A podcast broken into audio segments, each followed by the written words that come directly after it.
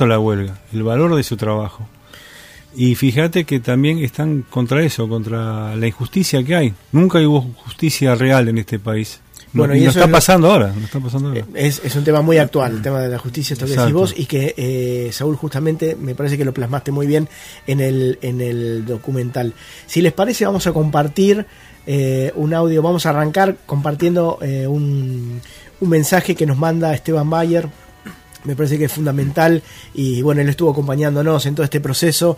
Eh, si te parece, Saúl, eh, Carlos, vamos a escuchar. Por supuesto que sí.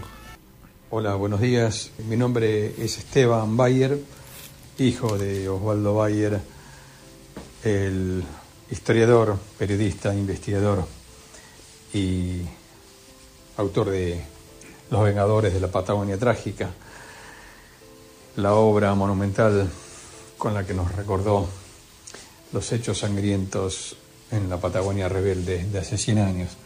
Quiero felicitar especialmente a todo el equipo que realizó, que estuvo en la producción, a los autores de este excelente documental eh, que recoge testimonios, eh, voces, opiniones, memorias, todas relacionadas aquellos sucesos tan sangrientos de hace 100 años cuando los peones rurales en Santa Cruz pararon en una huelga general reclamando derechos mínimos de vida y de trabajo. Reclamo justo, organizado en una huelga general por una central obrera eh, de la región de la Patagonia, sin respaldo de Buenos Aires. Reclamo, como decíamos, reclamo justo, que fue reprimido a bala y fuego, en llamas, en quema, en quema de cadáveres, haciendo desaparecer una práctica de triste realidad que vendríamos a sufrir décadas después en forma masiva.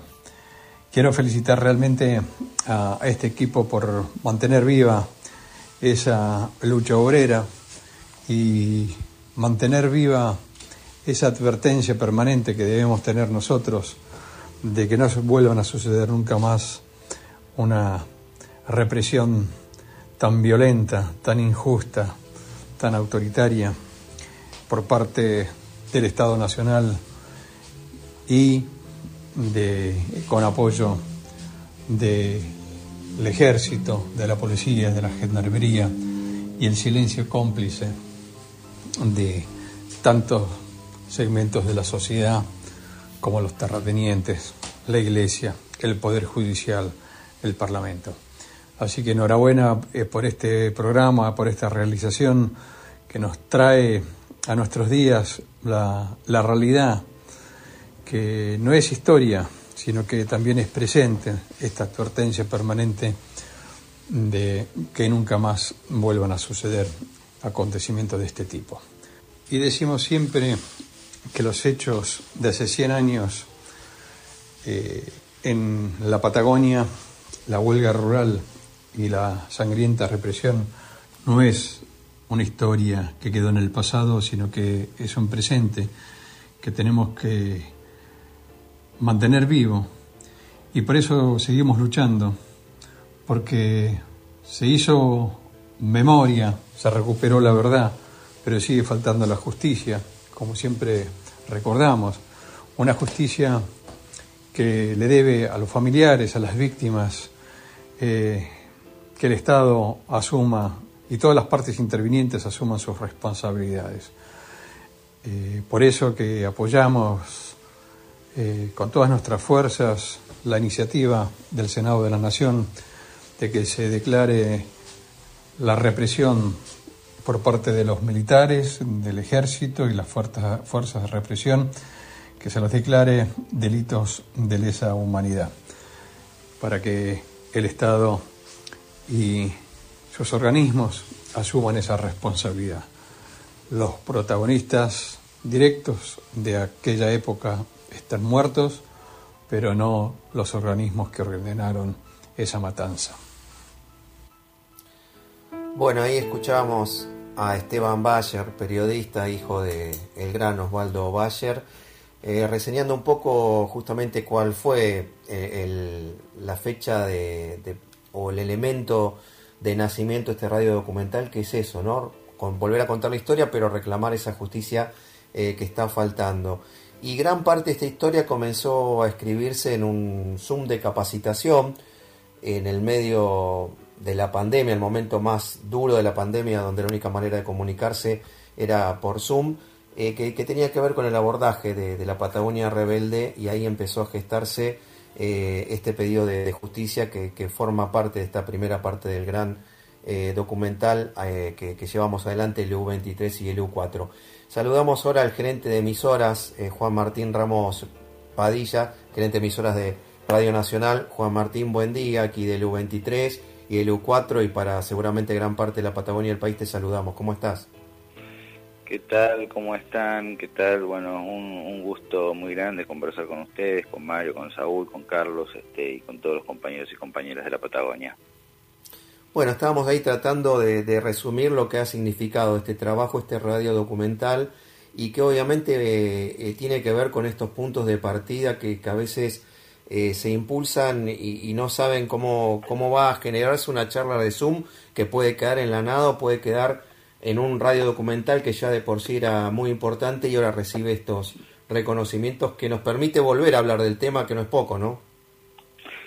Sí, a ver, digo, eh, por supuesto uno no, no, no, no puede dejar de, de alegrarse con un reconocimiento de, de esta característica y, alegrarse por todos los compañeros que, que tanto han trabajado, pero pero digo sin sin ninguna duda creo digo yo no tengo ninguna duda de que es el camino que tienen que, que seguir los medios públicos no eh, eh, quiénes sino los medios públicos los que eh, recogen ese guante eh, por, por, el que tanto trabajó Osvaldo Bayer en su momento eh, de, poder contar la historia de aquellos caídos por la libertad, de aquellos este, obreros, de aquellos trabajadores que eran perseguidos este, por, por pelear por condiciones dignas este, de, vida y, y, si no se hace desde los medios públicos, desde dónde se hace, ¿no? Entonces, este, la verdad yo, yo vi el proceso con el que ustedes, este, con tanta vocación, fueron laburando este tema y bueno, me parece que eh, el actual reconocimiento no es otra cosa que eh, un, un, señalamiento más de que ese es el camino a seguir, ¿no? Eh, totalmente, y sobre todo lo que es esto de, levantar los, los medios públicos que estaban más que caídos, y no solamente por la pandemia, sino que por decisiones políticas que, que, que se revierten justamente, por un lado con decisión política, pero después con mucho trabajo.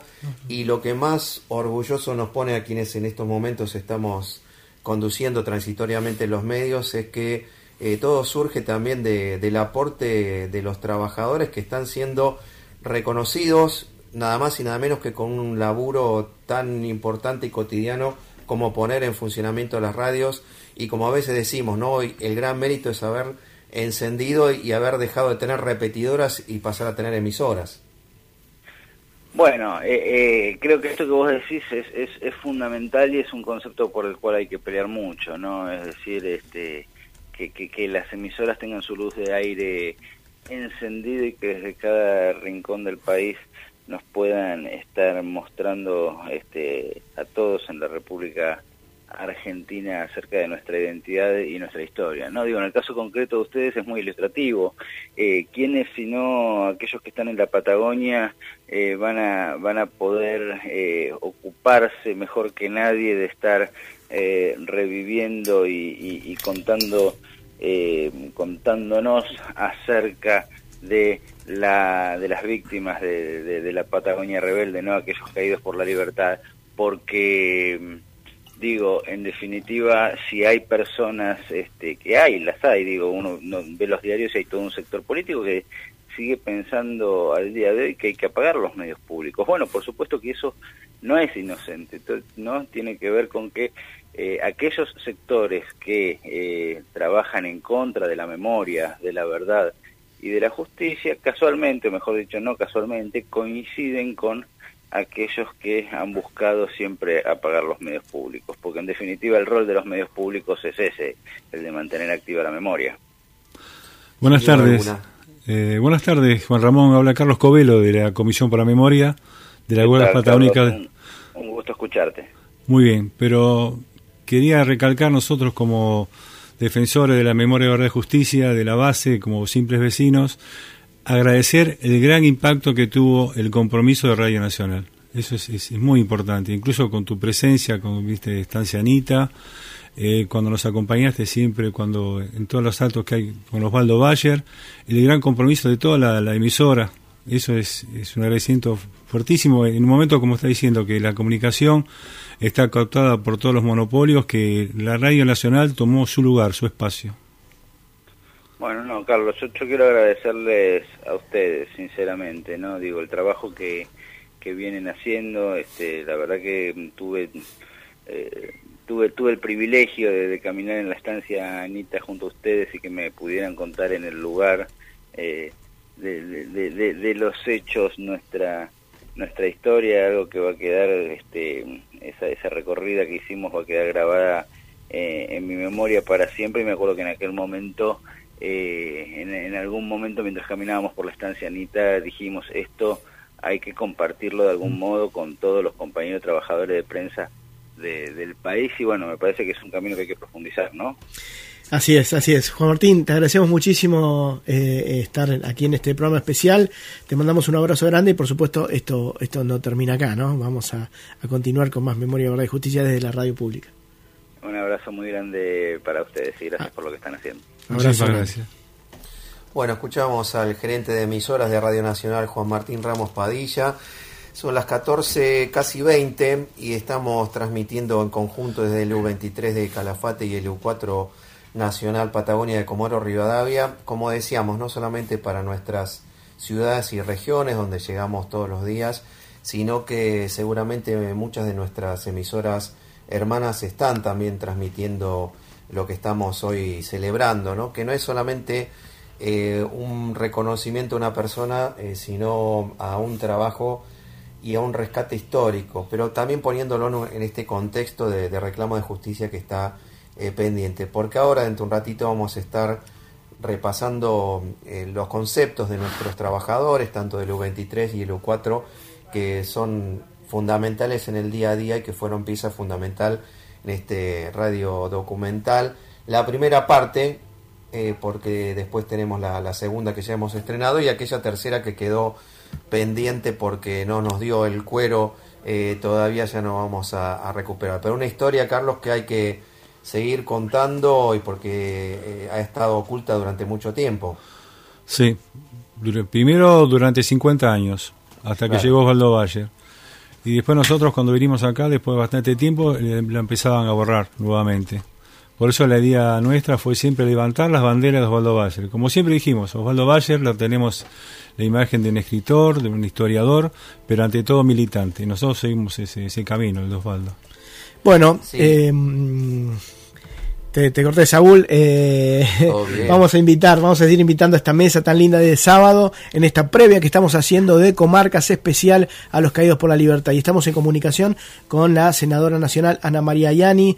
Eh, bueno, eh, podríamos decir muchas cosas, pero básicamente es una persona que nos acompañó muchísimo, sobre todo en su rol desde como senadora, eh, acompañando a las mesas y también a la radio pública en esta, en esta tarea de, que la memoria no se pierda. Ana María, un gusto, te llama, hablamos Carlos Covelo, Saúl Gercovici desde Comodoro y yo, Mario, desde aquí, desde Calafate. ¿Cómo estás?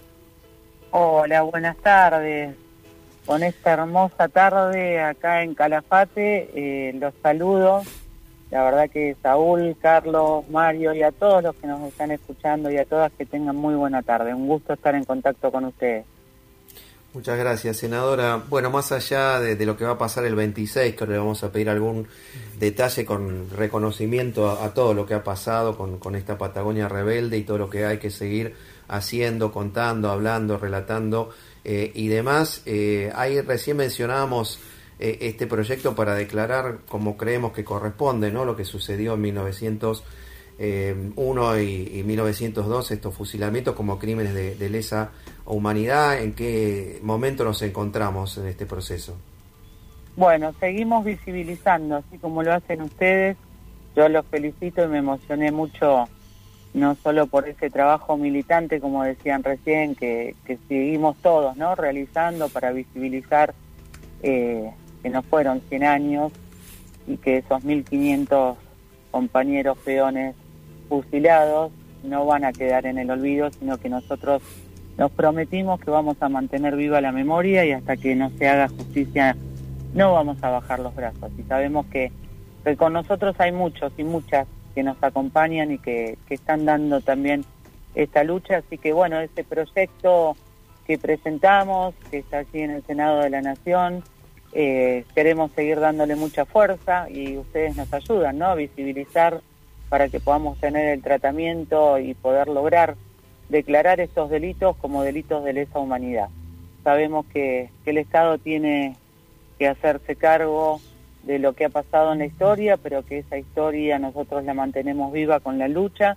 Por eso también es el resultado de este proyecto de ley, del trabajo de los santacruceños, de los patagónicos, que, que todo este tiempo no se callaron, siguieron buscando la verdad, buscando justicia, acompañando a los familiares que hoy también nos acompañan en esta lucha, construir en nuestra provincia la Comisión de la Memoria, este espacio donde los derechos humanos son nuestra lucha y, nuestra bandera, las mesas de las huelgas, que lo digo con todo el respeto y, la verdad que para mí fueran los que me eh, enseñaron que debía involucrarme, ¿no? Involucrarme eh, en aquellos que han dado la vida por, por su lucha por la libertad y por la conquista de derechos.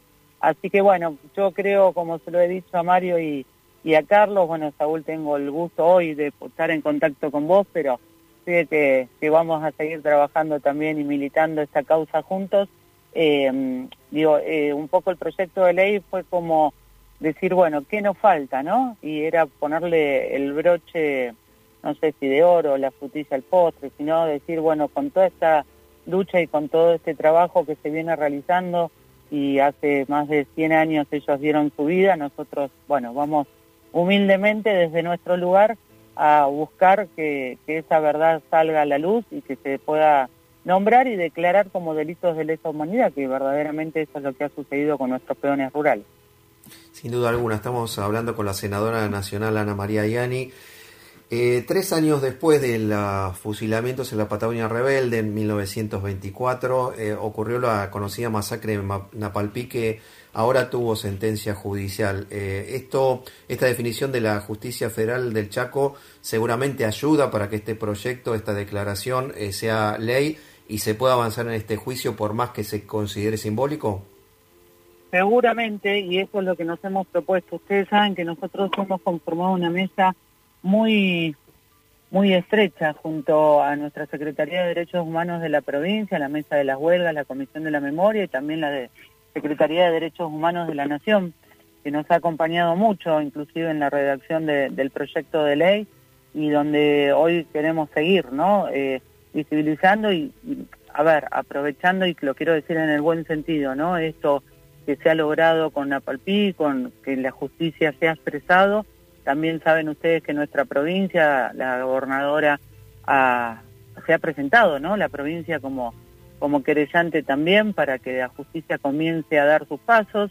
Nosotros estamos trabajando mucho para aportarle información y datos a la justicia para avanzar, pero bueno, también elegimos y definimos que un trabajo en paralelo era presentar el proyecto de ley para ser declarado por el Congreso de la Nación. Así que vamos con toda la fuerza por todos los caminos hasta que no se han puesto en valor la vida de nuestros 1.500 peones rurales que han sido fusilados, que han sido asesinados en conquista de sus derechos laborales, no vamos a, parar y por eso es que, bueno, hace un tiempo, ¿no? Con la pandemia nos fuimos encontrando en distintos coloquios, distintas personalidades que nos van iluminando también sus, con sus investigaciones, con sus relatos, con sus testimonios y obviamente siempre acompañados y y es un placer para nosotros poder de alguna forma devolverle a Osvaldo Bayer lo que ha hecho por, por nuestra historia y por mantener viva justamente estos hechos de la Patagonia rebelde a Esteban Bayer, ¿no? Que, siempre o presente o, a la distancia, pero siempre. nos acompaña y si Dios quiere estaremos, como decían ustedes, este próximo viernes 26 en el marco del Congreso de la Nación, en el marco de este, de este proyecto de ley que queremos fortalecer y visibilizar también, bueno, encontrándonos todos como para mostrarle a la sociedad, mostrarle a nuestro país que, los patagónicos seguimos manteniendo viva esta lucha y que, buscamos justamente eso, ¿no? Sí, Reivindicarlos a ellos. Sí, vale recalcar, este querida Ana María, que si bien fueron todos crímenes de Estado, lo que estuviste narrando en una palpira, huelgas patagónicas, ahora hay un Estado presente, un Estado que quiere que la realidad, la justicia salga a la luz y todos, y más principalmente vos, este, están presentes en este momento por este gran trabajo.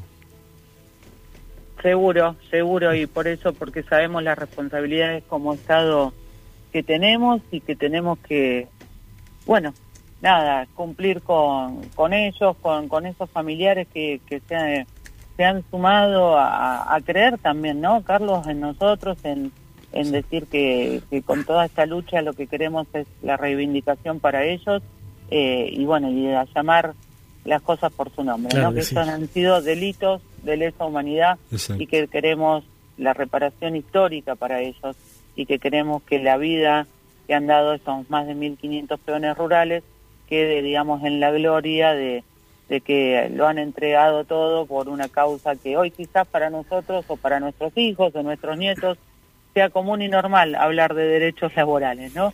Y que ellos en esa lucha los han conquistado, aunque lo sufrieron entregando su vida. Claro, dieron la vida. Senadora, muchísimas gracias. Nos estaremos viendo el viernes. Bueno, ¿Eh? va a ser un placer encontrarnos aquí, un presencial, virtual, como sea. De alguna forma, vamos a, seguro. A, seguir, a seguir visibilizando esta lucha y, y que Osvaldo, como lo dijimos en esta ancianita, en diciembre del año pasado, Osvaldo Bayer desde el cielo, junto a estos queridos compañeros peones rurales, sigan sintiendo que, que su lucha no ha sido en vano, que, nosotros vamos a seguirla. Claro que sí. Muchísimas gracias. Muchísimas gracias. A ustedes por la del contacto, que tengan muy buena tarde. Muy buenas tardes. Hablábamos con Ana María Yani, senadora nacional por la provincia de Santa Cruz, y ahora vamos a escuchar, porque este trabajo, decíamos, es un trabajo colectivo, eh, hecho por trabajadores y trabajadoras de las radios públicas, en este caso de Calafate y de Comodoro Rivadavia. Vamos, vamos a empezar escuchando los testimonios y los saludos, los mensajes de, de los protagonistas, ¿eh? en este caso de, de los locutores el locutor y la locutora que llevaron a cabo este, este gran trabajo, Úrsula Álvarez y Daniel Juárez. Muy buenas tardes, soy Úrsula Álvarez, locutora de LU23, Radio Nacional Calafate, y quiero agradecer a todo el equipo que trabajó en el radio documental, a los caídos por la libertad. Gracias por permitirme ser parte de este trabajo tan importante para la preservación de la memoria de todos los argentinos. Felicitaciones LU4 y LU23 Nacional Calafate por este reconocimiento que nos impulsa a seguir trabajando y a seguir creciendo. Agradecer a, bueno, a todos los chicos y especialmente a Saúl Gerscovici por, por haberme dado la posibilidad de participar de este documental poniéndole mi voz al documental, radio documental, a los caídos por la libertad, que realmente ha sido una experiencia muy linda, en mi caso particular, porque de esta manera recordamos y tenemos en la memoria presente aquellos que perdieron su vida. Y ha sido un desafío lindo, un desafío muy importante para todo el equipo del EU4 y también de Radio Nacional Calafate, contar y que hoy por hoy se haya reconocido ese esfuerzo y el trabajo de cada uno de esas personas que pusieron y aportaron lo suyo.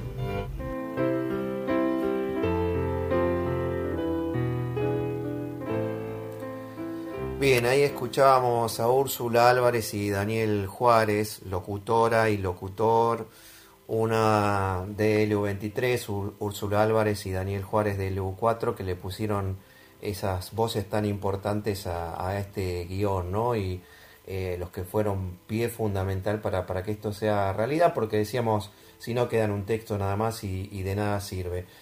Y alguien que también nos está empujando, ¿no? como recién hablamos con Juan Martín Ramos Padilla, a, a, volar y que contemos nuestras historias, sin dudas, es Pedro Patzer, que es el, referente del área artística de, Radio Nacional. Es el creador, el impulsor, entre otras cosas, de, este ciclo Comarcas, donde están enmarcados estos radios documentales. Así que, Pedro, buenas tardes. Aquí del U4 de Comodoro Rivadavia, del U23 de Calafate, te estamos eh, saludando, agradeciendo por esta participación y por este impulso que, nos estás dando hace dos años, ¿no? Bueno, Saúl, querido, el, el agradecido soy yo. Yo eh, estoy muy conmovido con, con, con tu camino, con, con, el camino que han hecho con, con este trabajo. Y yo estoy muy feliz por la radio pública que, que de golpe eh, me sorprenda, después de 25 años en la radio pública, encontrarme con un Saúl y y un Saúl que, que, que hace este documental eh, basado en todo lo que ocurrió en, en, la Patagonia, en la Patagonia trágica, en las putas de, San Julián. Y a mí me parece que cuando encuentro gente que custodia la memoria, y no lo hace con el dedo levantado, con el copiar y pegar, sino que lo hace conmoviendo, lo hace aportando semillas para los que nunca pudieron tener acceso a esos libros para que lo tengan desde la radio. Sabés que el Martín Fierro tiene esa ventaja de que los gauchos analfabetos se lo sabían de memoria. Mira lo que logró Martín Fierro, que los analfabetos lo, aprendían de memoria para cantarlos. Y eso a veces hace la radio, no, ya gracias a Dios este país casi no tiene analfabetos, pero sí eh, mucha gente que no ha leído o no, o no ha entendido esa historia todavía, o no le ha llegado esa historia todavía, tenemos una radio pública que, gente como vos, Saúl, gente como vos, lo consigue. Así que yo lo que quiero aprovechar este minutito para no robarle mucho a ustedes es, eh, agradezco a la radio pública que, que, tenga gente como Saúl y como tus compañeros que acaban de hablar y demás, pero sobre todo Saúl y como Mario también, que sé que participó, pero sobre todo Saúl que siempre estás ahí, estás para, para contar estas historias, para recogerla, para para, para difundir lo que son los artistas de todo el país. Viste, y en un momento tan difícil donde la verdad yo pienso en que ahora el, la lluvia eh, no se puede tomar el agua porque dicen que está contaminada y ahora dicen que el Pilcomayo ya no se puede ver porque está contaminado y pienso lo grande que está el Papa Francisco y el Laudato sí y, y pienso en la deuda que nos metieron para siempre, viste, que con esa deuda podríamos haber hecho tres veces el tren de nuevo, todo el recorrido que perdimos. Y yo digo, bueno, pero en el medio de toda esa riqueza tenemos gente como Saúl que se pone a contar la Argentina para todos. Así que Raúl, yo simplemente lo que quería decir en este espacio es que le agradezco a la radio pública que, que siga soñando, que se siga atreviendo y que vos hayas llegado a, a esta oportunidad de dirigir LU4 me parece que nos honra a todos los que amamos la radio pública. Así que simplemente eso, felicitarte Raúl, felicitar a tus compañeros y compañeras, y estamos orgullosos de vos, esto también lo digo como compañero, orgulloso de tu tarea, de tu aguante, de tu coraje, de tu compañerismo. Así que bueno, gracias Raúl, gracias por lo que haces, gracias por lo que haces. Bueno, eh, Pedro Patzer, obviamente personificando un poco, pero eh, en este mensaje están contenidos los trabajadores, ¿no? Que recién escuchábamos y ahora que vamos a, seguir escuchando. Y la última tiene que ver con esto, ¿no? Que, que Comarcas sigue y estabas hablando un poquito de, la relación de la deuda trenes, porque ahora se viene seguramente un trabajo que también va a dar mucho que hablar de, trenes y en todo el país. Así que muchas gracias, Pedro, por esta participación y, y por todo lo que estamos haciendo entre todos desde el área. Bueno, gracias a vos, a Mario, a tus compañeros y compañeras, y sigamos caminando, que es lo que tenemos que hacer. ¿Mm? Un abrazo, Pedro. Abrazo grande. Hablamos con Pedro, Patzer, esa, así es, ¿eh? nuestro querido coordinador del área artística de la radio. Bueno, eh, trabajadores y trabajadores que, que, que, se sumaron y que fueron parte de este, de este gran trabajo, ¿no? Vamos a seguir escuchando Carlos, Saúl, si te parece, a todos los que nos están escuchando a lo largo y lo ancho del país, porque recordemos que este programa está saliendo en distintas radios, emisoras de Radio Nacional de todo el país. Bueno, vamos a seguir escuchando a nuestros trabajadores y trabajadoras. En este caso a Natalia Castro y a Leonardo Enríquez, ¿no, Saúl? Compañeros de LU4. Mi nombre es Natalia Castro y soy parte del equipo de trabajo del radio documental A los Caídos por la Libertad. Este trabajo sin duda fue la colaboración más importante que hice en mi carrera en la radio, que además es el medio que más quiero. Eh, y todo el proceso lo viví en realidad como compañera de quien lo ideó y lo estructuró en su cabeza, que es Saúl Gercovici. Eh, lo, más lindo de, de, este trabajo fue sin duda su construcción colaborativa, Trabajamos con los compañeros de Nacional Calafate, a quienes no tengo el gusto de conocer, pero sé de su compromiso y de su calidad eh, como personas por la respuesta inmediata que nos daban ante cada requerimiento. Eh, así que bueno, eso fue muy lindo también de, la construcción de este trabajo. Yo estoy muy agradecida de que me hayan eh, permitido ser parte de esto, de este trabajo que tiene dos instancias, que además cuenta con perspectiva de género también en el relato y en la construcción de memoria. Eh, y para los que no lo escucharon, quiero decirles que no se lo pierdan, que este es un espacio eh, que se erige como un acto de justicia para los trabajadores y los peones de otros tiempos.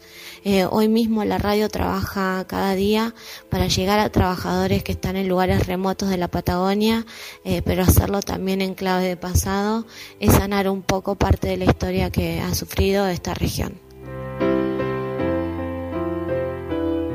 Tal? Soy Leonardo Enrique, soy operador de control central, editor del radio documental A los caídos por la libertad.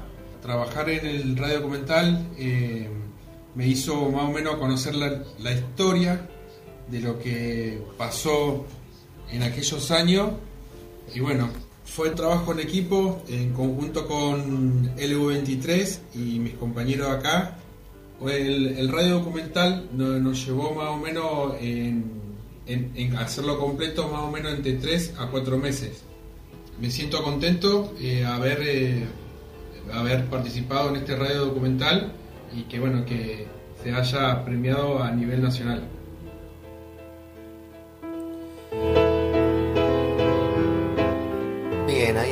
Escuchábamos a Leonardo Enríquez, eh, editor, y Natalia Castro, productora. Antes escuchábamos a Daniel Juárez, Úrsula Álvarez, eh, está Mario Borni a la mesa, está Carlos Covelo, pero bueno, los trabajadores eh, de las radios públicas, ¿no? que son los que han sostenido y sostendrán las radios públicas para recuperarlas si en algún momento perdieron el, rumbo y para, para seguir cumpliendo su función.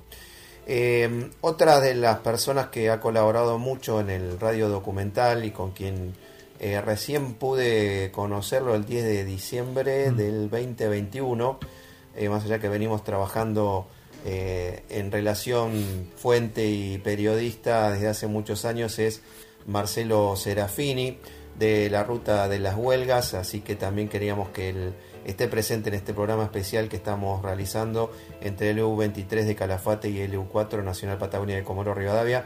Marcelo Serafini, buenas tardes, ¿cómo estás? Y gracias por tanto. ¿Qué tal? Buenas tardes, un placer chicos. Bueno, obviamente pieza fundamental como, como Carlos, ¿no? Que está allí en la mesa, eh, desde justamente la mesa de las huelgas, las rutas que también están eh, poniendo en valor todo lo que, investigó y dio a conocer eh, Osvaldo Bayer y la radio pública que, ha sido también de alguna manera recibido todo el trabajo que están haciendo desde hace tantos años para poder potenciarlo, Marcelo. Sí, eh, en el caso de nuestra organización, como siempre, mira, hoy, si supieras el lugar donde estamos en este momento, estamos trabajando con el parte militar de este de Varela y Loza, que es un teniente que lo acompaña, sobre los campos de Hospitaleche. Estamos sobre un cerro, no sé cómo tenemos señal acá, pero está fantástico. y este, ¿por qué? Porque tenemos, digamos, eh, no sé, hay una línea de investigación que siempre trabaja respecto de otras alternativas en busca siempre de los este, de los sitios, ¿no? De, de fusilamiento que a 100 años después todavía siguen sin justicia. Así que hoy estamos trabajando acá con Betty Martínez, que está al lado, que creo que la conocen dentro de los grupos de, gente que trabaja siempre, y un este y Arturo Mereyes, que está trabajando lejos de nosotros acá, con detectores y esas cosas. Así que bueno, ha sido un placer enorme haber compartido con ustedes, chicos del trabajo, porque eh, creo que hay material suficiente, suficiente realmente de tantos años de investigación de grupos como el de Covelo, aquí la gente de Calafate, este, que al momento en que se produzca alguna cuestión con la judicial no habrá ni excusas ni falta de material. Es impresionante lo que hay sobre este hecho en Patagonia. De hecho, que hemos construido esta ruta de la huelga que recorre más de 2.000 kilómetros, pueblos asociados, cada pueblo rescató su historia, es fantástico. Y yo creo que este, están todas las condiciones dadas para que algo pase. Bueno, Marcelo, Carlos Covelo, ¿cómo estás? Betty, un gusto hablar con ustedes. Y bueno, me gustaría que recalcaras más eh, lo que es la ruta a las huelgas, porque cuando la gente viene a Santa Cruz busca los glaciares, busca las montañas, los lagos, que entre paréntesis está en manos de a veces muchas manos privadas, pero es importante que vos explique lo que es la ruta a las huelgas, que ahora conformamos toda la, la provincia de Santa Cruz, porque fuiste uno de los precursores, ¿no? Sí, en, minutitos nada más, Ruta de la Huelga comenzó hace como 30 años atrás con el objeto de visibilizar estos lugares que aún la justicia seguía sin darle este, prioridad. Entonces lo que hizo fue comenzar a demarcar eh, lugares primordiales, eh, o sea que eran sobresalientes por la cantidad de fusilados que tenían, así comenzó creo, y luego sumándole a esos puntos que encontraba y que identificaba, las rutas por donde habían llegado tanto los que van a terminar fusilados como el ejército persecutor. Se valió en dos tipos de documentos, que son los partes militares, que en esa época estaban ocultos, pero ya hace algunos años son de dominio público, digamos.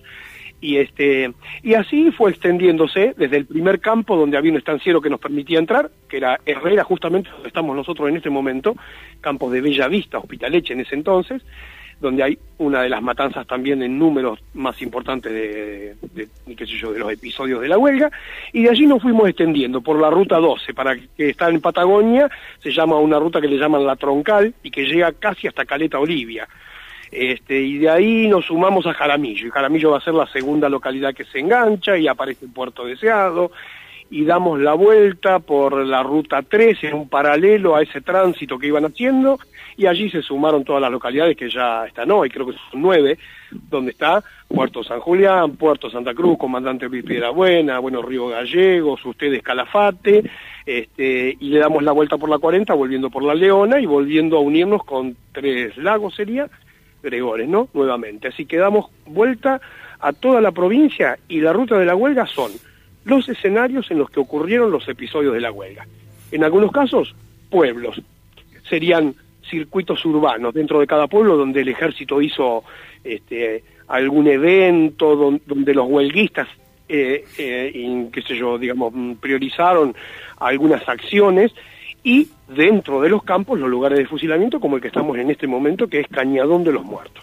Así que la ruta de la huelga es eso, es recorrer como una alternativa hoy, porque la ley incluso, hay una ley marco que le dio un poco de legalidad a, este circuito, que fue una ley que nació con el número de la 3056, pero después tuvo muchas modificaciones, lo que hace es llamarla también turística. Es una ruta histórica y a la vez turística, se la puede recorrer y es tal vez una alternativa, aunque no nació para eso, no, no nació, nació con el objetivo de demarcación, hoy también se la puede recorrer y es una alternativa para aquel que viene a Santa Cruz a conocer incluso localidades que no son turísticas, ¿no? Jaramillo, Tres Lagos, Tres Cerros, qué sé yo, un montón de lugares. Que vuelvo a repetir, son escenarios de los fusilamientos de la huelga. Estamos hablando con Marcelo Serafini, eh, impulsor, generador de esta ruta de las huelgas que estábamos ahí describiendo y que, sirven como apoyatura. Eh, le mandamos un, abrazo grande a Betty Martínez. Marcelo, la última tiene que ver con, un dato eh, para comparar las rutas de las huelgas con otras cuestiones que pasan en el mundo. ¿Es correcto de, sostener que solamente están las rutas de la huelga aquí en Patagonia y compararlos con lo que sería, entre comillas, siempre hablando, ¿no? Circuitos turísticos en la Alemania nazi. Totalmente, nosotros trabajamos con ellos, mira, con, con, con lo que fue después el campo de Auschwitz como campo de concentración en el que hoy se puede eh, entrar y ser guiado turísticamente, eh, tuvimos, no me acuerdo, yo creo que 20 años atrás más o menos, el asesoramiento de un grupo que se tomó el trabajo de venirse de Alemania y mirar la demarcación que estaba comenzando acá y ellos no podían creer esto que había. Obvio, con todas las distancias que tienen que ver los hechos, por supuesto, pero siempre desde lo que tiene que ver con, eh, con el avasallar derechos de otras personas, el hecho este de fusilar o matar eh, personas de esta manera, como la que se ha hecho, por ejemplo, con la Patagonia, este, dentro de ese marco, eh, la cacería que ha hecho el ejército argentino respecto de hombres de campo que estaban pidiendo mejoras de condiciones en una extensión tan enorme como la de Santa Cruz, este, llamativa, a ellos les llamó muchísimo la atención porque está distribuida en un territorio amplísimo, vuelvo a repetir, la ruta de la huelga tiene hoy creo que 2.000 kilómetros, con nueve ciudades. Cazar literalmente a esta gente por distintos lugares este, es un escenario enorme. Que si alguien quiere y osa mirarlo desde el punto de vista turístico, porque implicaría, eh, lo del turismo no estamos refiriendo quizá a la diversión, sino al hecho de recorrer lugares que están ligados a un hecho histórico en escenarios enormes de la Patagonia. Realmente, incluso el trabajo de los, de los huelguistas como hombres de campo ha sido este, incalculable. Creo que hay que pararse en lugares como los que estamos ahora para entender por dónde esta gente fundó la Patagonia que tenemos, fundando campitos. Estamos ahora a la vista de un puesto que está interno adentro de unos cerros donde no hay ni árboles. Bueno, allí había gauchos argentinos, inmigrantes europeos que hicieron la Patagonia después de los pueblos originarios, por supuesto, una vez que los pueblos originarios fueron reducidos a, lotes, este, y los que tuvieron la oportunidad de quedarse con las tierras, va a empezar a aparecer el alambrado y este alambrado a definir estancias y esas estancias a ser habitadas por nativos nuestros, chilenos, extranjeros que hicieron la Patagonia que hoy conocemos, ¿no? Marcelo Serafini, muchas gracias, eh, como siempre, fuerte abrazo. Gracias a ustedes, chicos. Un placer enorme que esté, que esté bueno el programa este, entonces, para recordar este trabajo que han hecho, que es impresionante, el de ustedes, porque nos da a conocer por ahí. ¿eh? Gracias. Así es. Hablábamos con Marcelo Serafini de la ruta de las huelgas. Em, y vamos a seguir escuchando testimonios, audios eh, de aquellas personas, autoridades que nos acompañan, que nos acompañan también en la tarea diaria. Y en este caso vamos a presentar el, el, audio, el mensaje que nos envía la secretaria de Estado de Derechos Humanos de la provincia de Santa Cruz. En estos momentos está viajando a Trelew, donde esta semana bueno, va a haber mucha actividad. Ella es Nadia Estrada y decía lo siguiente.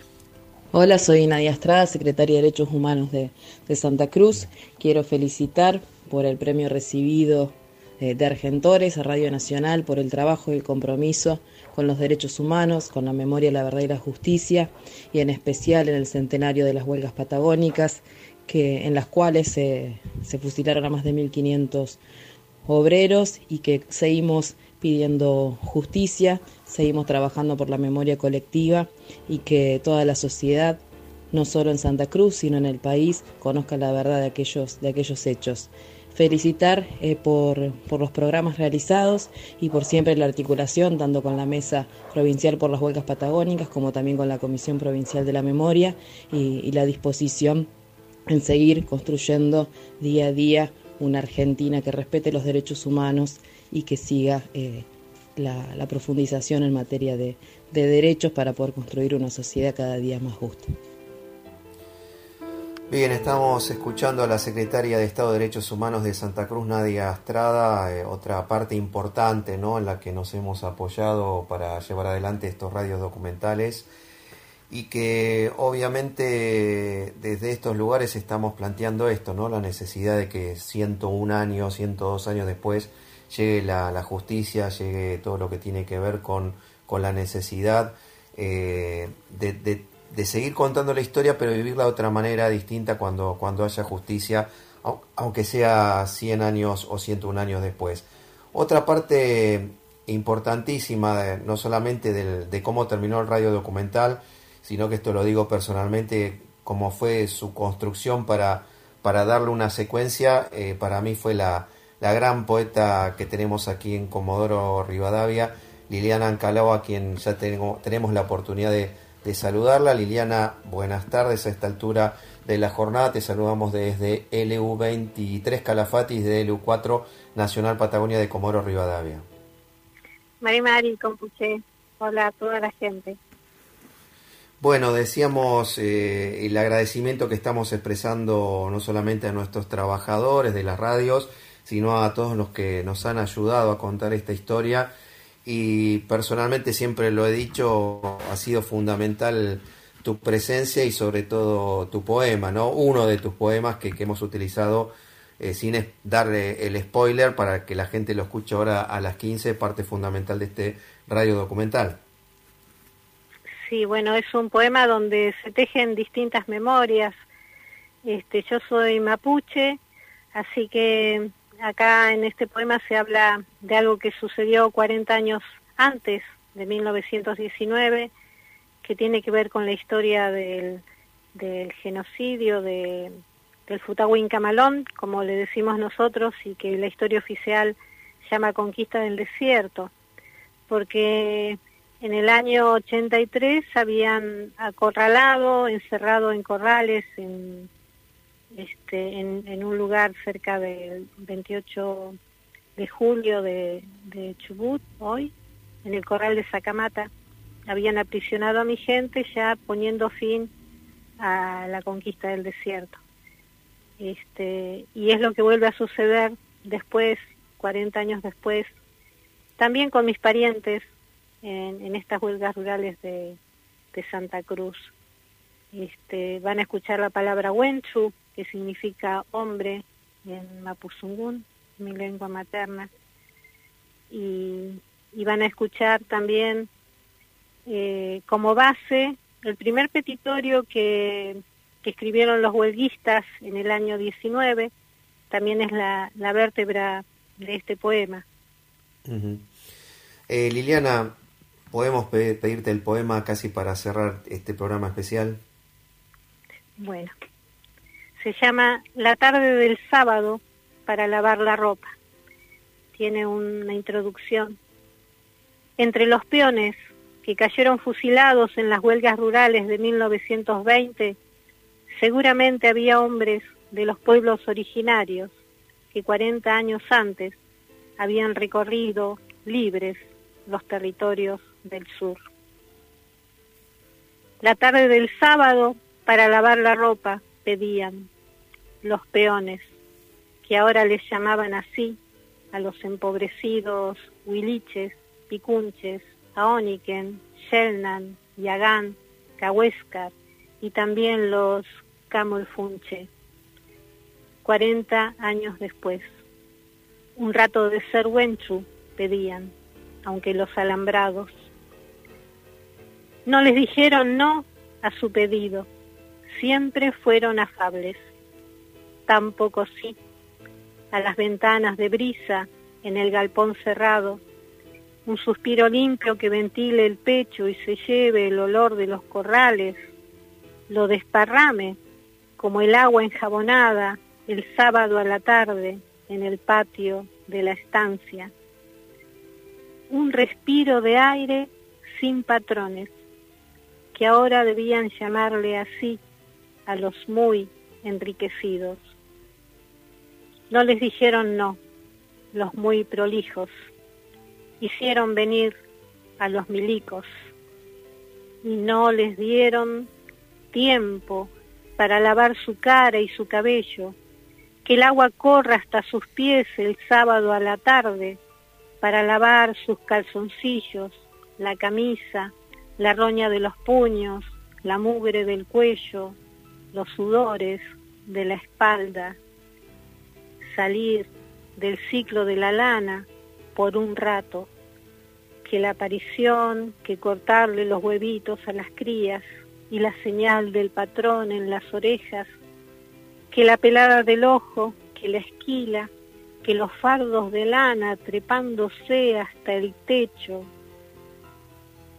no tuvieron los bancos que pedían para sentarse, descansar el cuerpo, armar el círculo de la conversa y el silencio. y que en los puestos, esa distancia alambrada en la inmensidad del latifundio, el hombre no esté solo, condenado a estar impar. Eso pedían, a cambio de volver a producirles las ganancias. Y los ataron, como hacía 40 años a sus parientes allá por el Chubut, en el corral de Sacamata, como animales, los milicos, obedientes de los muy enriquecidos, no les dijeron no, tampoco sí, al sábado a la tarde para volver a hacer wenchu por un rato, para lavarse, bancos, velas, aire, no estar solos en los puestos, no más pedían. Balas les dieron los milicos obedientes. Primero los pusieron paraditos y en fila como los postes del alambre. A los peones que se habían atrevido les apuntaron ahí a la memoria y fueron cayendo las camisas con sangre que ningún jabón refregará el sábado a la tarde y vuelve a gotear el dolor. Mierda, vuelve. Gracias Liliana, un abrazo muy grande. Un abrazo Saúl, Peucayal, hasta pronto. Hasta pronto. Es imposible no escuchar este mm. poema y sobre todo la, la, belleza que tenemos hoy de, y el privilegio de escucharlo de esa autora que, que la verdad que no, no puedo seguir hablando, siempre me pasa esto Así que voy con vos, eh, Mario y Carlos. Y la verdad que uno que escucha este poema se da cuenta que un poema vale más que mil palabras, ¿no? Mil fotografías, mil documentos. Un poema como esto te, te llega al alma y se deposita y es como te quedó vos, sin palabras. Bueno, y así llegamos al final, che, ¿eh? de, este, de, este, de este gran programa, la verdad emotivo, un cierre de lujo. Y bueno, por supuesto, invitamos a todos los que nos están escuchando a, seguir este documental, eh, radio documental, a los caídos por la libertad, este trabajo en conjunto que hicimos, las radios de Calafate y de Nacional Patagonia de Comodoro Rivadavia.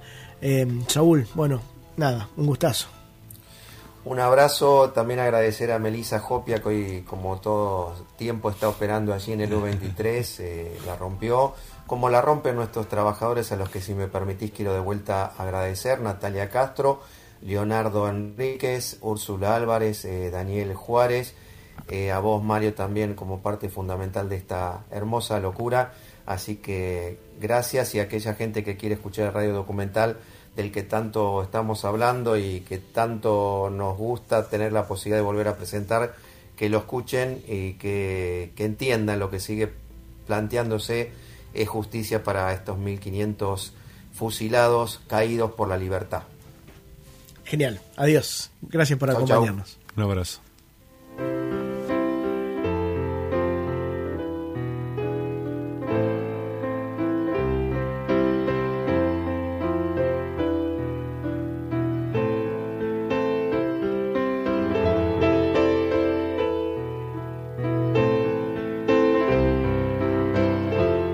Comarcas, documentales realizados por las emisoras de la radio pública.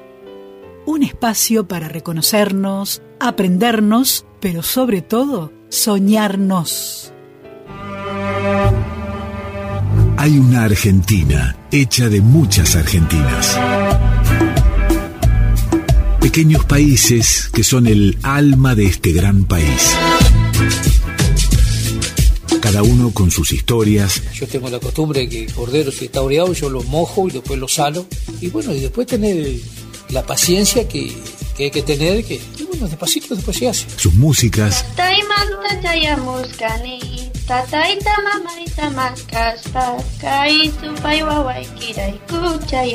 Sus paisajes, sus culturas, su gente. Radio Nacional presenta Comarcas ciclo de documentales realizado por las emisoras de la radio pública.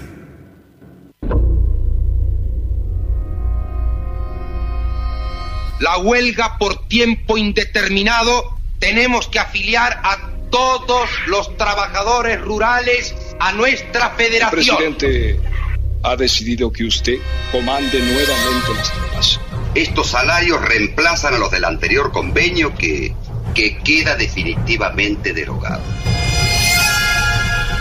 el viento, los fusilamientos, los gritos atragantados y tapados por las fosas comunes, las huelgas, los derechos, los chilotes, los silenos, las velas, las balas, la anita, los indios, los tanos, el ejército argentino, la estación Tehuelches, Correa Falcón, José María Borrero, el juez Viñas, el cañadón de la muerte y de los muertos, gallegos, anarquistas, alemanes, Osvaldo Bayer, Menéndez Betty, Brown, José Font, La Sociedad Rural, El Gallego Soto, Las Putas, Varela, Irigoyen, La Lana, La Avaricia, Los Vengadores de la Patagonia Trágica, el genocidio y los crímenes de lesa humanidad.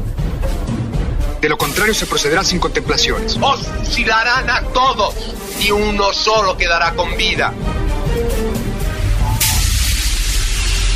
Todo eso y mucho más también encierran lo que se conoce como la Patagonia Rebelde, la gran obra de investigación con la que Osvaldo Bayer sacó del ocultamiento sistemático y manifiesto y del olvido cómplice a las huelgas de 1920 y los fusilamientos de 1.500 obreros rurales en Santa Cruz en 1921.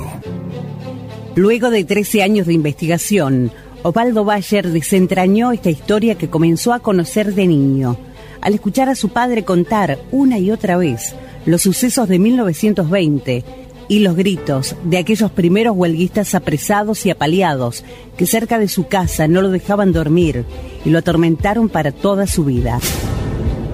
Sobre la matanza de los obreros patagónicos, el fusilamiento ocurrido en el año 21, fueron por los relatos de mi padre, que mis padres vivieron en, en Santa Cruz, en Río Gallego justamente, desde el año 20 hasta el año 24 Allí nació mi hermano mayor. Bueno, y en ese periodo se realizaron las huelgas patagónicas y la represión que hizo el 10 de caballería y el fusilamiento de centenares de peones rurales. Él nos hablaba siempre cuando chicos, es decir, no podía superar ese, ese, problema, mi padre, esa tremenda injusticia. Nos contaba y también cómo las tropas traían por las calles de Río Gallegos a los peones rurales, como decía mi padre, al asazo limpio los traían y muchos de ellos los fueron a parar a la cárcel. Mis padres vivían a dos cuadras de la cárcel y dice todas las noches este, los soldados iban y les pegaban unas palizas con los sables tremendas. Se oían los gritos y, y las protestas de los obreros. Bueno, todo eso me quedó desde chico. Bueno, y este y cuando fui grande y empecé a hacer esa investigación histórica, eh, fue uno de los puntos principales de mi vida, digamos, ¿no? Sí, estuve casi ocho años haciendo la investigación, varios viajes a la Patagonia. Tuve mucha suerte de que 40 años después que inicié la investigación vivían todos, salvo los peones fusilados, vivían todos. Los soldados nunca habían hablado porque la familia, cuando ellos se casaron, las mujeres, su esposa le decían, no hables nunca que fusilaste a obreros porque la gente te va a odiar. Y, van a odiar a nuestros hijos también. Entonces por eso el silencio. Pero se animaron, digamos. Pero cuando fui yo, toqué el timbre y le digo, soy, un investigador histórico, he averiguado que usted vive acá y usted fue miembro del 10 de caballería como soldado, enseguida me hacían pasar. Era como, bueno, tuve, tengo muchas anécdotas, porque en medio del relato, que hasta muchos soldados, ex soldados, se ponían a llorar, cuando recordaban eso. O uno me acuerdo decía, ¿por qué Dios me puso en ese, por qué tuve que yo fusilar? ¿Por qué me lo mandó Dios? Bueno, y se empezaron a caer las lágrimas y en eso entró la mujer. Y me miró a mí y dice, ¿usted quién es? Bueno, yo le expliqué. Me dijo, ¿y, a quién le interesa ese tema? ¿No ves cómo mi marido se pone muy mal? Haga el favor de irse de acá. Y me echó. Hasta ahí tengo esas anécdotas. La historia, seguramente la más negra de la democracia argentina, comenzó con reclamos simples, casi elementales en una tierra rica como era Santa Cruz, que en aquellas épocas estaban en pocas manos, en las de familias que como monarquías se unificaban para perpetuarse, y en la de otros estancieros extranjeros, sobre todo ingleses, que consideraban sus campos suelo británico y a sus obreros esclavos. Marcelo Serafini, docente fundador de Ruta de la Huelga de 1921 en Santa Cruz, Patagonia, Argentina, desde Gobernador Gregores. El suceso huelga de 1921 eh, no es nada más y nada menos que mm, el desencadenante de una serie de reclamos eh, y movimientos que vienen realizando gremios afines a distintos rubros eh, desde algunos años atrás. Ya se registran desde 1916 aproximadamente reclamos eh, de mejoras de condiciones laborales y de vida, y no solo en los sindicatos este, del territorio argentino, sino también chilenos, que en algún punto se cruzan por vínculos este, y, bueno, y por características de, los reclamos. Eh, va a tener su impronta fundamental eh, en el sector del campo, en los trabajadores rurales concretamente. Y esto entiendo que está pensado inteligentemente eh, desde la conducción, que en este caso la realiza un joven español conocido como Antonio Soto, quien ha decidido golpear en el sector que más duele y que justamente es el campo con su producción lanera, que es la producción estrella de ese momento, por eso va a ser el campo y van a ser los trabajadores agropecuarios, este, los trabajadores rurales, quienes van a pagar la mayor consecuencia que, que va a finalizar obviamente en el fusilamiento de hombres que están ligados a este movimiento. Los gremios que intervienen no son solamente el gremio del campo, sino que allí está lo que hoy este, se conoce como el transporte, es decir, hay paros y reclamos de choferes, eh, en el sector gastronómico, mozos, en fin, son varios los sectores involucrados, pero vuelvo a repetir, va a ser el campo el sector que va a tener la mayor mm, predominancia en esta cuestión y en ese momento en particular. Los fusilamientos y la lucha fue silenciada de manera macabra y efectiva. Pero apareció Bayer y estaban los testigos, los hijos de los desaparecidos, y ese relato en voz baja, pero siempre presente. Así comenzó el trabajo de investigación de la Universidad Nacional de la Patagonia Austral. Patricia Sampaoli, profesora magíster en Historia de la UMPA. Desde el año 2000, con un equipo interdisciplinario, trabajamos el patrimonio cultural del mundo rural del noreste de la provincia de Santa Cruz. En mis trabajos eh, de historia oral, entrevistando a los hijos ya octogenarios de los pioneros del sector, siempre en sus historias de infancia aparecía, aparecían relatos y memorias referidos a la huelga. Esto hizo que en siguientes proyectos fuéramos indagando también sobre esa temática.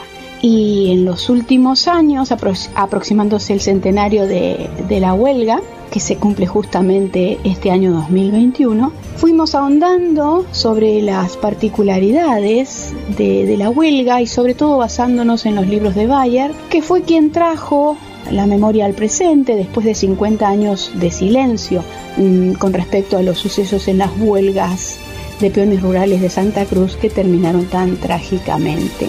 A partir entonces de estos, eh, de estos estudios, de estos trabajos, surgieron artículos que presentamos en distintos, que compartimos en los medios académicos y tuvimos oportunidad también de sumar un protocolo a un convenio entre la Universidad Nacional de la Patagonia Austral, el Archivo Nacional de la Memoria, que justamente buscaba verificar eh, las muertes eh, que habían acontecido realmente durante la huelga en, en Santa Cruz. Entonces nosotros hicimos un trabajo referido justamente al noreste de Santa Cruz, donde se produjo el único combate entre los huelguistas y el ejército nacional en, la estación Tehuelches. Ah, entonces es con estos, eh, con estos trabajos que fuimos avanzando en el conocimiento, incluso el nuevo conocimiento referido eh, a las huelgas. Las luchas obreras en la Argentina con la Semana Trágica y la Forestal como antecedentes, hace años que estaban latentes en la Patagonia. Los fusilamientos, de los que se cumplen 100 años, paradójicamente y como gran contradicción, se produjeron bajo un gobierno democrático y popular, como el de Hipólito Irigoyen. Paula Zuluaga, profesora de Historia de la Universidad Nacional de la Patagonia San Juan Bosco.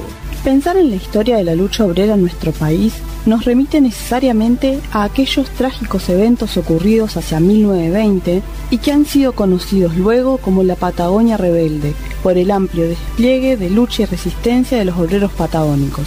Se trató de la sangrienta represión a obreros rurales y peones perpetrada por las fuerzas de seguridad del Estado a cargo del coronel Varela durante el gobierno radical del presidente Hipólito Yrigoyen. Cabe hacerse la pregunta acerca de la contradicción de un gobierno que en aquel entonces se presentaba como defensor de los intereses del pueblo y cuyo electorado era en su mayoría obrero, pese a lo cual permitió e impulsó semejante masacre contra los trabajadores rurales de las estancias, quienes, agrupados en la Federación Obrera, exigían por mejores condiciones para desempeñar su labor. Los grandes terratenientes, la Embajada Británica y la sociedad rural fueron otros de los actores que apañaron la actitud del gobierno nacional. La prensa, por otro lado, se ocupaba de justificar el abuso, calificando a los huelguistas de bandoleros armados y militarizados. Cien años han pasado ya de aquel momento, en el cual al menos 480 obreros, personas, fueron masacrados en la estancia Lanita, símbolo principal del modelo empresarial de los Menéndez Brown, una de las familias terratenientes más poderosas de la Patagonia. La masacre de los obreros de las estancias patagónicas es un acontecimiento clave para pensar la historia de la lucha obrera en el país en general y en Patagonia en particular, a la luz de los reclamos y las luchas que aún hoy continúan.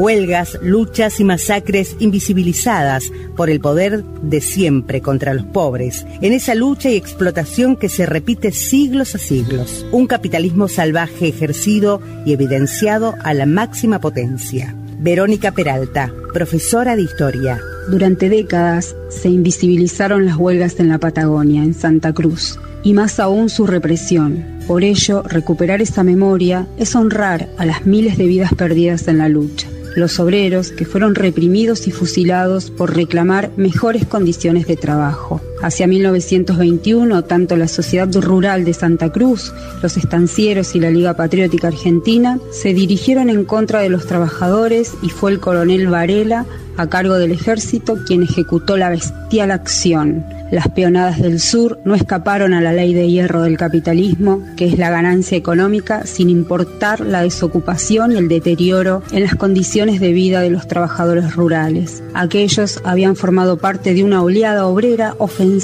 inspirada en el proletariado de la Revolución Rusa. Relata un testigo que las tropas han aparecido sería a las 16 o 17 de un día que no puedo precisar, habiéndoles hecho en conjunto una cantidad de tiros que si bien eran graneado, han durado por espacio de unos 15 minutos.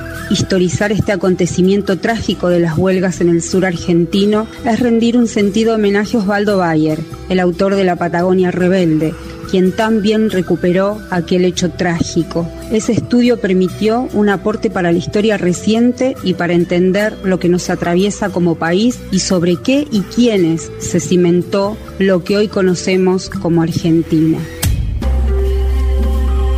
Reclamos muy simples que terminaron en fusilamientos y que comenzaron a escribirse cuando los propios estancieros desconocieron el convenio del año anterior aquel que se firmó con el propio Varela como gestor y garante.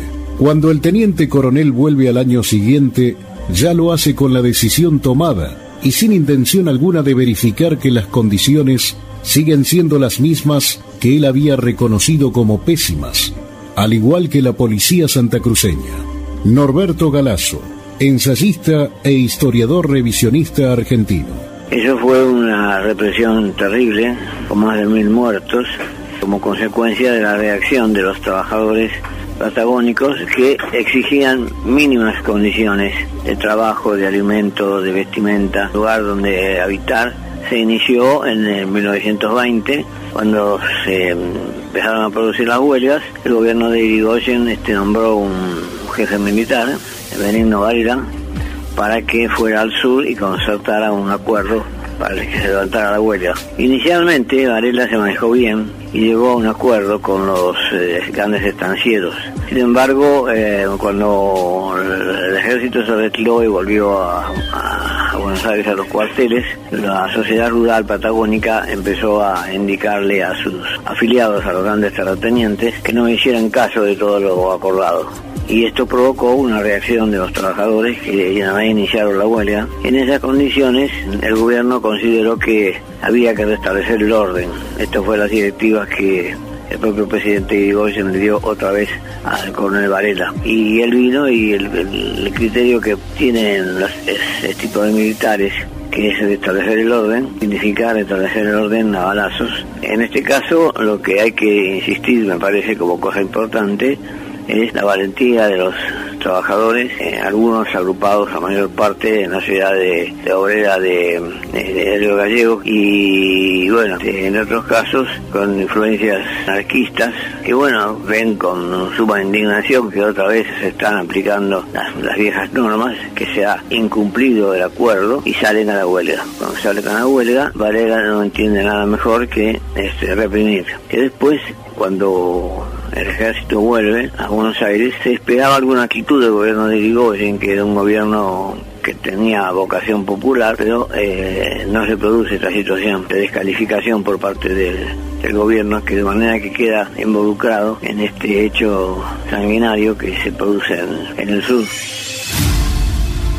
La Patagonia Rebelde es una historia que también nace desde el pie, desde el pueblo que la mantiene viva y latente tarea que desde Calafate lleva adelante la mesa de las huelgas. Carlos Covelo. Esta comisión la conformamos en el año 2006. Un grupo de vecinos, vecinos comunes. ¿Qué queríamos hacer? Aquí a 22 kilómetros aproximadamente del Calafate se encuentra la estancia Anita. Frente a la estancia Anita se había realizado un cenotafio, pero ese cenotafio estaba completamente abandonado. La gente pasaba, lo destruía, lo poco que se había construido se estaba perdiendo. Entonces nosotros tuvimos la necesidad y la decisión de tomar, poseer ese cenotafio, hacernos cargo y empezar a hacer los trabajos de valor de memoria, verdad y justicia. Comenzamos entonces a realizar actos todos los 8 de diciembre, porque esa fecha es cuando se fusilaron la mayor cantidad de peones rurales ahí mismo, en la estancia Anita. La gente empezó a concurrir al acto, el pueblo en general, no solo con su presencia, sino que traía poesías, canciones, una hermosa música y además hasta se generaron obras de teatro. Ahí sí, frente al mismo cenotafio, frente al lugar tan maravilloso como hizo Osvaldo Valle, ese lugar que tanta crueldad se cometió. Luego con el tiempo, en el año 2010, se conforman las tres columnas de memoria, verdad y justicia, que ya estaban hechas este, en muchas partes del país. Lo que también se logró es que a partir del año 2013 sean de lectura obligatoria los cuatro tomos de Osvaldo Bayer aquí en todas las escuelas de Santa Cruz, por lo menos en el último año. Y eso creó una gran expectativa. ¿Por qué? Porque los jóvenes, al tomar conocimiento de lo que había sucedido, ellos mismos también empezaron a hacer sus propias obras de teatros, sus grupos de trabajo, y eso es lo más importante, llevarlo a los jóvenes. Eso que quería Osvaldo, llegar a los jóvenes, porque ellos son nuestro germen, nuestra semilla. Ellos van a seguir trabajando, los que van a seguir levantando la bandera de Osvaldo Bayer. Así que, ¿qué más les puedo decir? Es un gran logro que hemos logrado, no, no, solamente nosotros, sino todo el pueblo de Santa Cruz. Imagínense que acá se logró que el 7 de diciembre sea feriado provincial. Imagínense un feriado por el fusilamiento de 1.500 penes rurales. Y como decía anteriormente, no podemos olvidar. Estos hechos no pueden volver a ocurrir. ¿Por qué? Porque siempre el pueblo es el que lo paga. Las balas del ejército siempre fueron para los pobres y la gente que podía reclamar algunas cosas que eran lo más sustentables para vivir y trabajar cómodamente, como debe ser, como debe ser para todos. La igualdad, como dice nuestro himno nacional. ¿Qué lugar ocupan los fusilamientos en la historia argentina? Los elementales reclamos desoídos desde hace 100 años hoy están atendidos o las condiciones laborales son casi las mismas. Desde Río Senger Chubut lo analiza el profesor de historia Ricardo Manso. Han pasado 100 años y no todo ha cambiado. De hecho, muchas continúan siendo casi las mismas condiciones. Hay algunas mejoras, es cierto, algunos nuevos artefactos y ciertas comodidades. Sin embargo, para muchos peones y obreros rurales, las condiciones de trabajo y de vida casi no han cambiado en 100 años. Los inviernos crudos siguen azotando y la leña sigue siendo el medio de calefacción para templar los precarios puestos en los que muchas veces no hay siquiera agua caliente o un baño adentro. Las enormes huelgas de la Patagonia se hicieron tristemente famosas hace 100 años, pero algunas de las injusticias que se denunciaban continúan como materia pendiente para muchos que han visto pasar incalculables fortunas a costa de un trabajo sumamente arduo y solitario que se convirtió y se convierte en el modo de vida de muchos. Y estas son cosas que no se pueden seguir dejando pasar, porque los postergados son siempre los mismos. Que la historia nos sirva verdaderamente como una herramienta para transformar el presente y sus injusticias antes que sea demasiado tarde. Que el Estado reconozca este hecho no es solo un acto histórico necesario, sino también un acto de justicia legítima que necesita ser llevado adelante por aquellos que fueron fusilados de una de las maneras más atroces que conocemos, pero también como un mensaje necesario para pensar en construir una sociedad más justa en nuestros días. Sin eso, no tenemos nada que celebrar en un año como este, a 100 años de la Patagonia rebelde. El compositor santacruceño Héctor El Gato Osés cuenta cómo se vivía y sufría esta historia oculta y fusilada hasta que Osvaldo Bayer descubrió el telón. La huelga era una historia que el inconsciente colectivo santacruceño la conocía, se hablaba en voz baja, pero este, no, no estaba explícita, y sobre todo en la zona norte de Santa Cruz. Felizmente vino Osvaldo Bayer y abrió el telón de ese gran escenario que fue la huelga del 21. De ahí que fue tan importante su impronta que pasó a ser la Patagonia Rebelde. Pero el nombre que siempre conocimos era la huelga del 21. Ahí, este, como si hubieran estado detrás del telón, eh, los personajes habían estado de pie sobre las tablas esperando que se abra y ahí bajaron del escenario y comenzaron a mezclarse con la gente.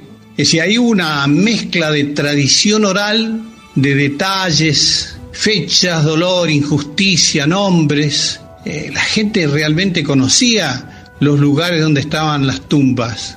Eh, yo, eh, para el primer libro que escribí, Patagonia, ficción y realidad, conté con las memorias de don José Castaño, que era un habitante de Pico Truncado, que las escribió de puño y letra.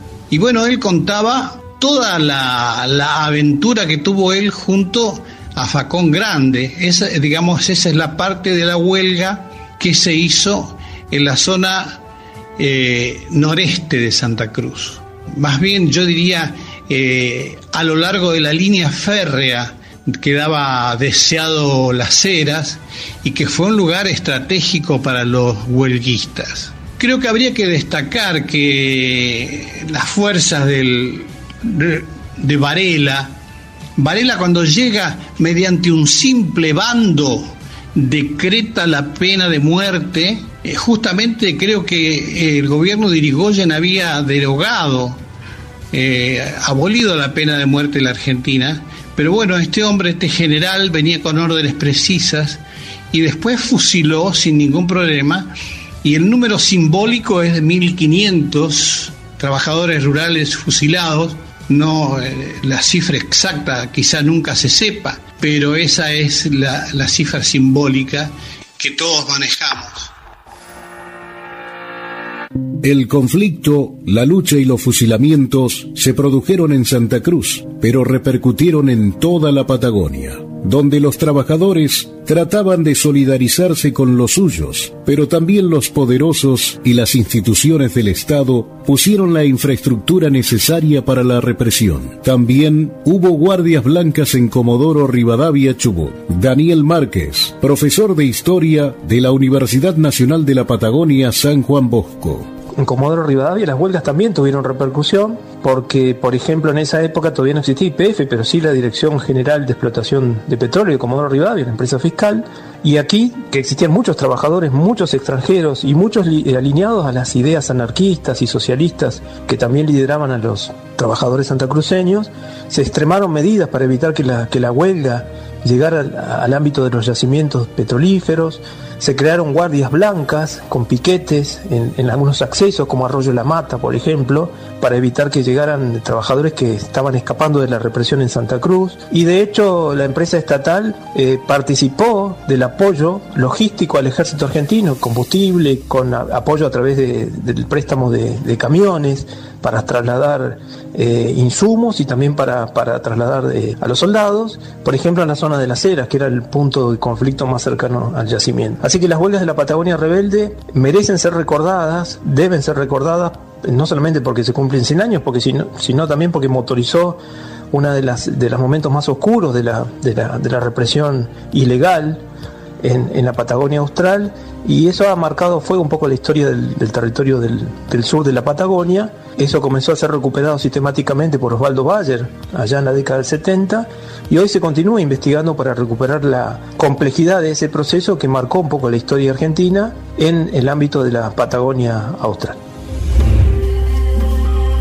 Celedonio Chele Díaz es un compositor chubutense que también como no podía ser de otra manera, tomó como propia esta historia, con la que se encontró de golpe y lo abrazó para siempre. La Patagonia rebelde significa para mí no solo un ejemplo de rigor en la investigación histórica que caracteriza esta obra de Osvaldo Bayer, iniciada en la década de 1960, sino que eh, significa también el compromiso de un intelectual, de un historiador, hacia quienes eh, no tienen figuración en la historia oficial. Es el compromiso de este investigador histórico, de este escritor, para quienes eh, en la historia oficial permanecen en las páginas del olvido. Trae al presente, trae a la historia a los olvidados, a los postergados.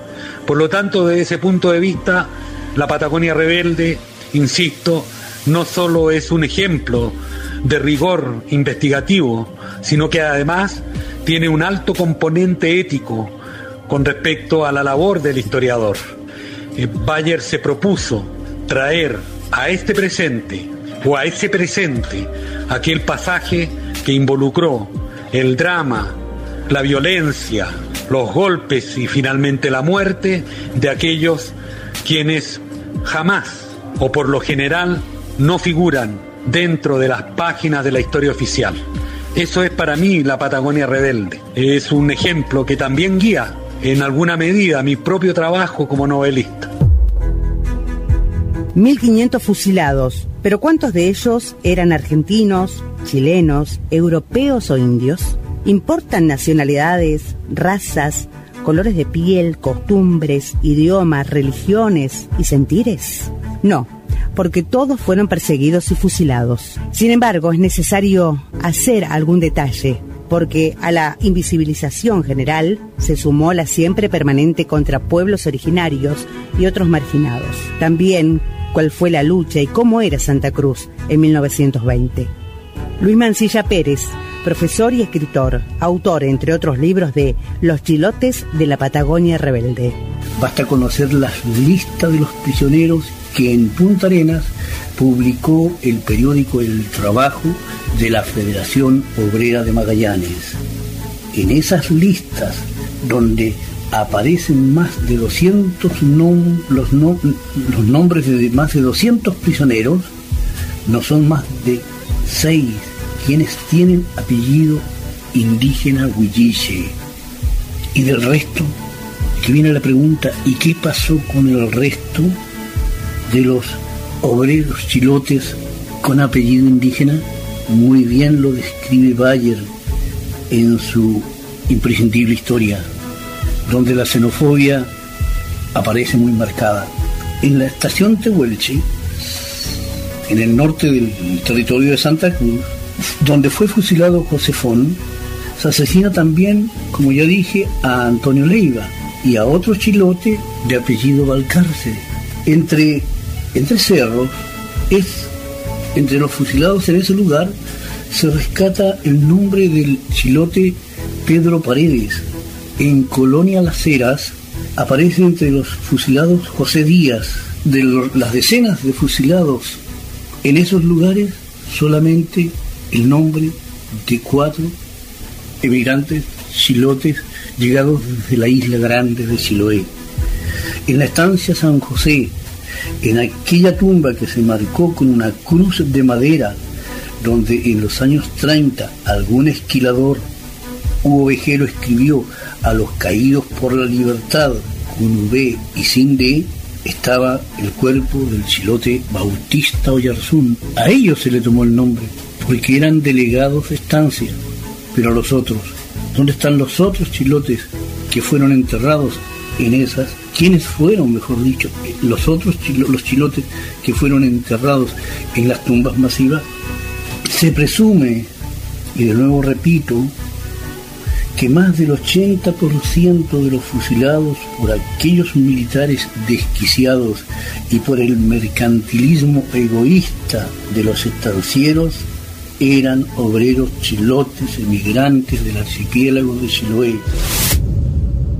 Los antiguos dueños de las tierras, aquellos que fueron masacrados por el lado norte con la autodenominada campaña del desierto, eufemismo de exterminio y genocidio, y por el sur por los europeos que llegaron para quedarse con todo y transformarse sangre mediante en empresarios y estancieros exitosos. Ellos también estuvieron entre los luchadores y fusilados. Sergio Nahuelquire, Inalonco, de la comunidad mapuche Tehuelche, Lofe Mapu. Nadie te ha nombrado que la huelga del 21 también había en pueblos originarios si hacemos una ecuación, este, no hay que ser muy inteligente para esto. Los, los peones cuidaban las ovejas, quienes hacían la esquila, quienes este, son peón de a pie, quienes amansan los caballos, quienes pasan los inviernos solos, duros y crudos, quienes salen todos los días al campo, unas 8, 9, 10 horas, son de pueblo originario. Y esto no ha cambiado. Por eso decía de hacer una ecuación.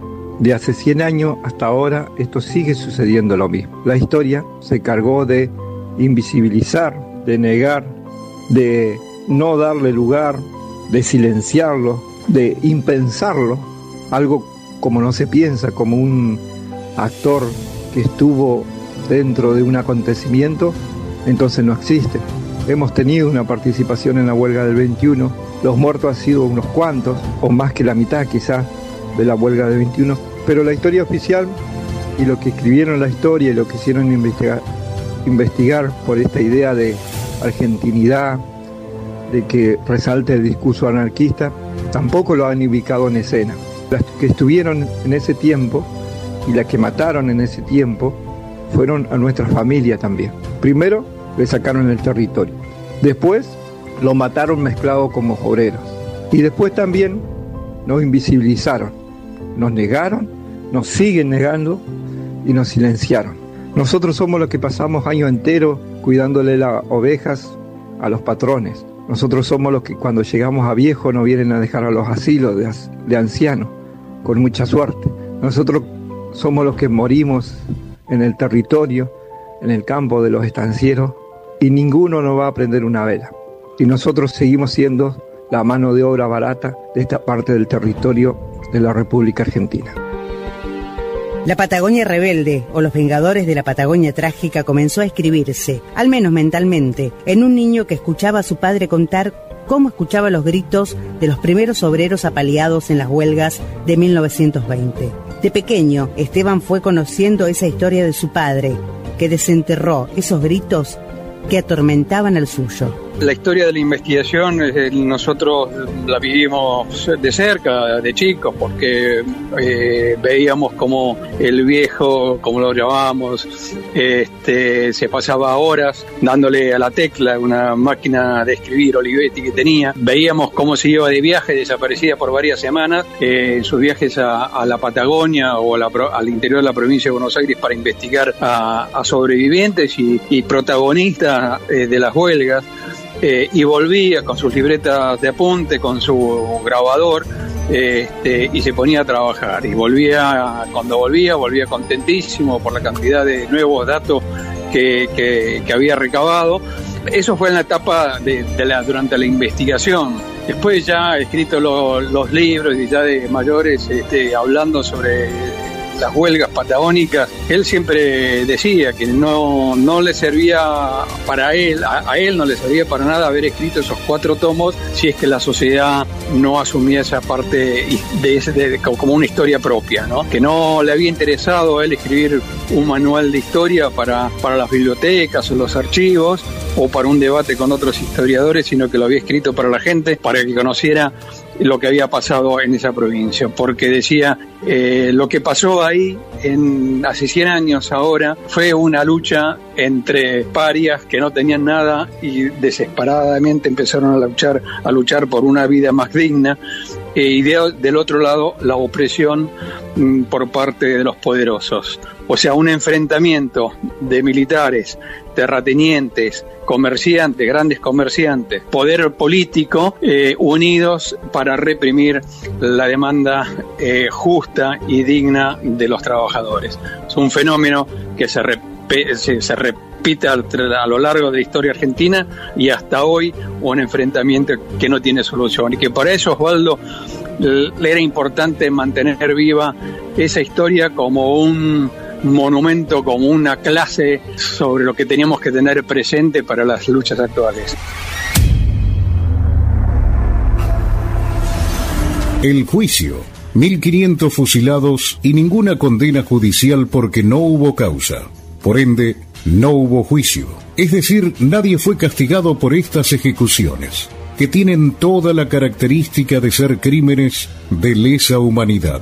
¿Es posible hacer un juicio un siglo después? Venus Smugler, fundador de la Asociación Argentina de Juristas. Hay, un problema, digamos, este, desde el punto de vista jurídico no, no una perspectiva porque los responsables de eso están muertos. Pero lo, que, me estás planteando me hace pensar que lo que sí quizás habría que estudiar, pero sobre eh, un análisis más profundo, ver cómo se puede encarar la cuestión desde el punto de vista de la reivindicación para el, eh, para el pueblo de los bienes que se apropiaron los que hicieron, este, cometieron uno de los crímenes más brutales de la historia argentina por intereses puramente económicos, para quedarse con las tierras.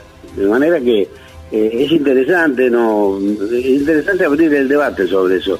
te, puedo decir que hay que estudiarlo, porque si bien es cierto que este, los responsables están muertos, los beneficiarios de eso sí, están vivos y seguirán vivos en, las próximas generaciones, los que se han quedado, con, la Patagonia.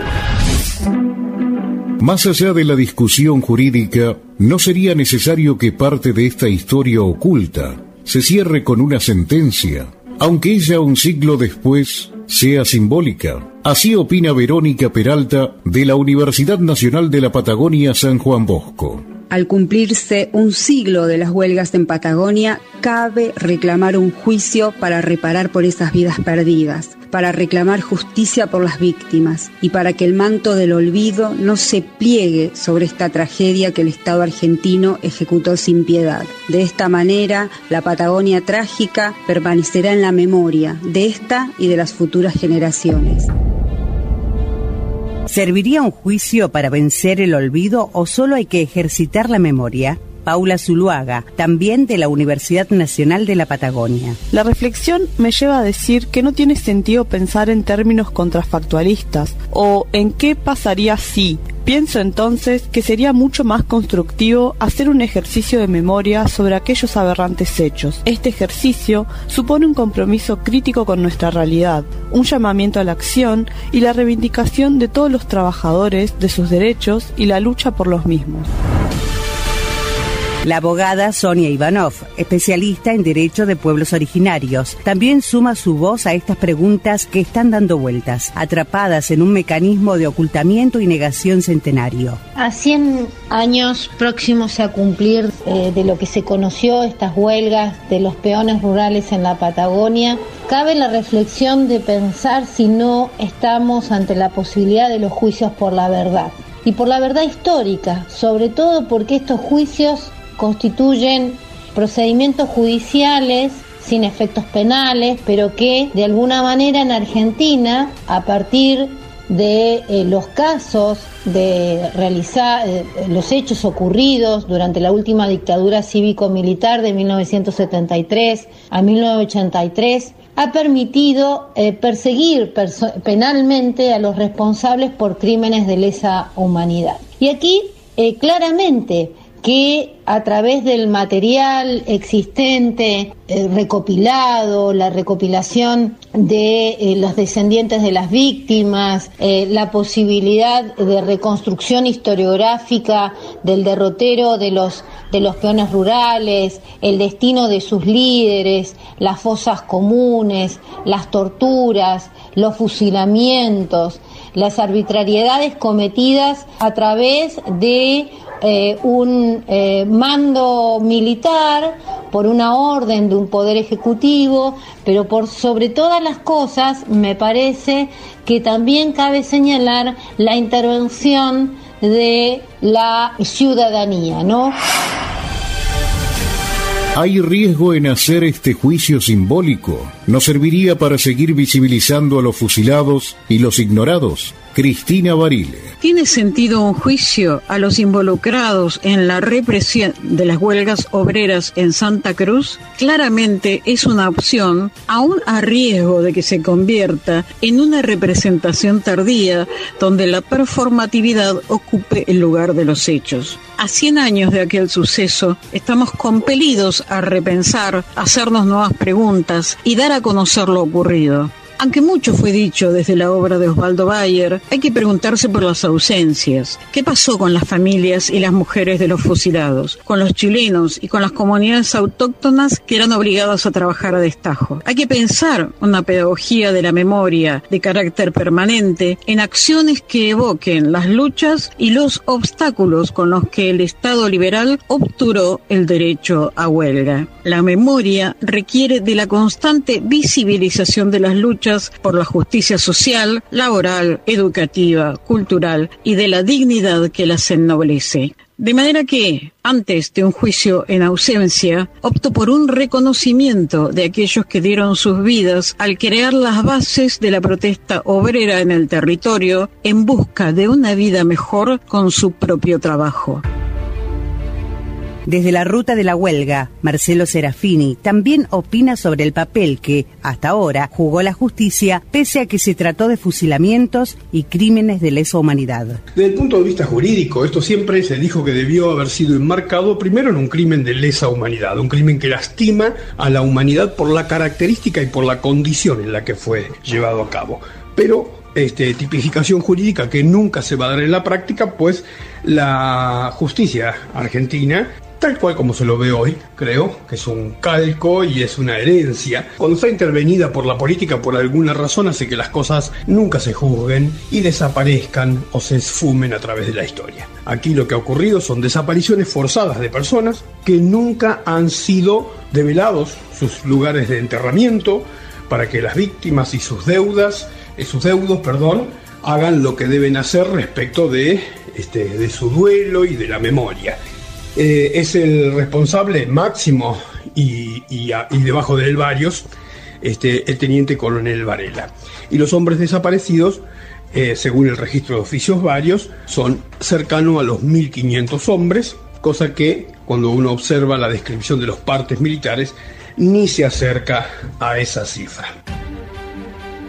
Las preguntas sobre si corresponde o no el juicio, si es necesario o solo representativo, también se las hacen las mesas de las huelgas. Carlos Covelo. A la pregunta que nos hacemos habitualmente es si por los 1.500 peones que fueron fusilados aquí en la Patagonia en los años 1920 y 1921, alguien fue enjuiciado. cada vez que se nombra Irigoyen o se nombra el ejército y hablan de patria, de honor, que sepan lo que hicieron acá, las barbaridades que hicieron aquí en Santa Cruz y muchas otras partes del país.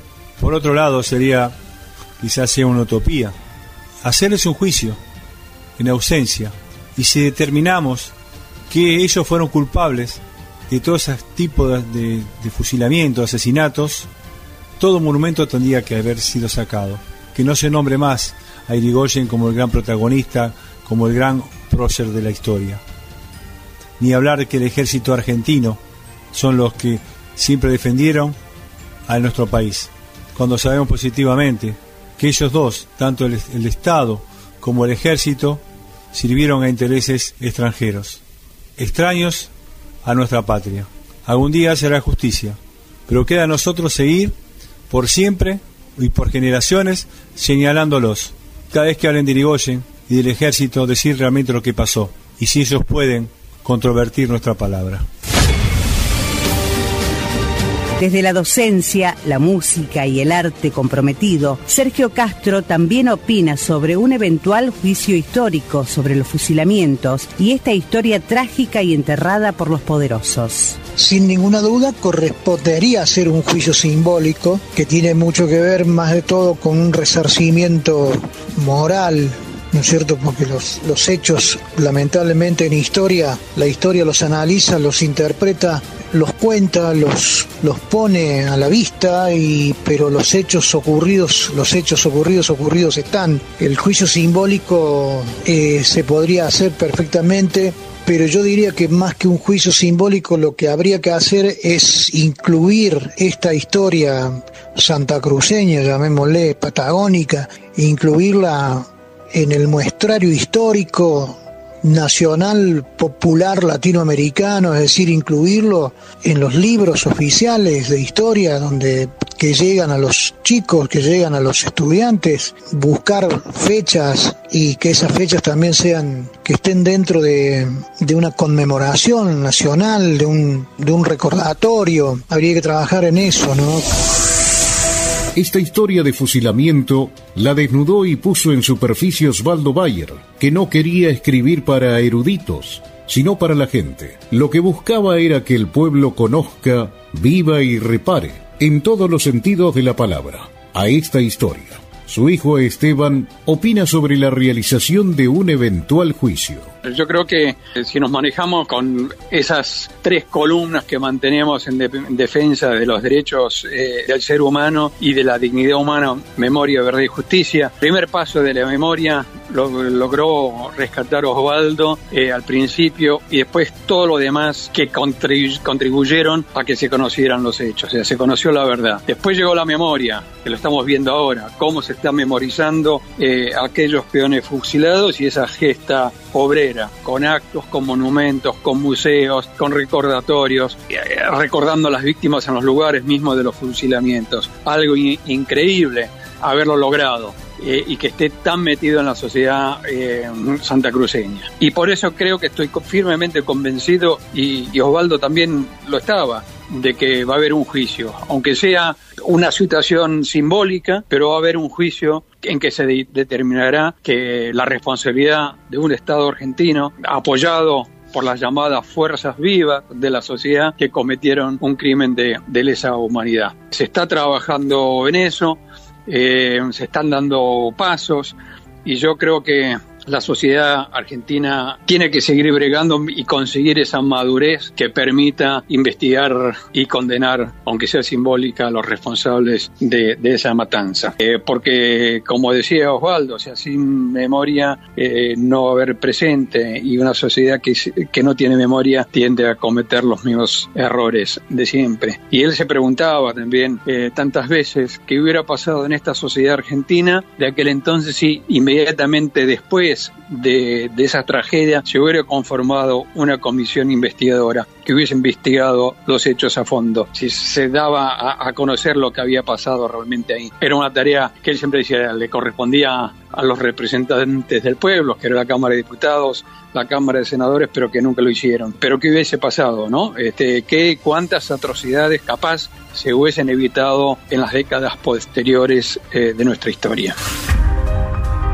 El gobierno de Santa Cruz sigue de cerca esta historia y su presente. La secretaria de Estado de Derechos Humanos de la provincia, Nadia Astrada, acompaña la idea de un posible juicio histórico sobre los fusilamientos. Eh, respecto bueno, de los fusilamientos, los más de 1.500 fusilamientos durante las huelgas patagónicas de 1920 y, y 1921, consideramos que es fundamental, de hecho lo venimos trabajando de manera colectiva con la mesa provincial de por las huelgas patagónicas de la provincia de Santa Cruz, que fue creada a través de un decreto de la gobernadora Alicia Kirchner y que también integrantes de las mesas eh, locales, de esa mesa provincial, integran la Comisión Provincial de, la Memoria acá en, nuestra provincia.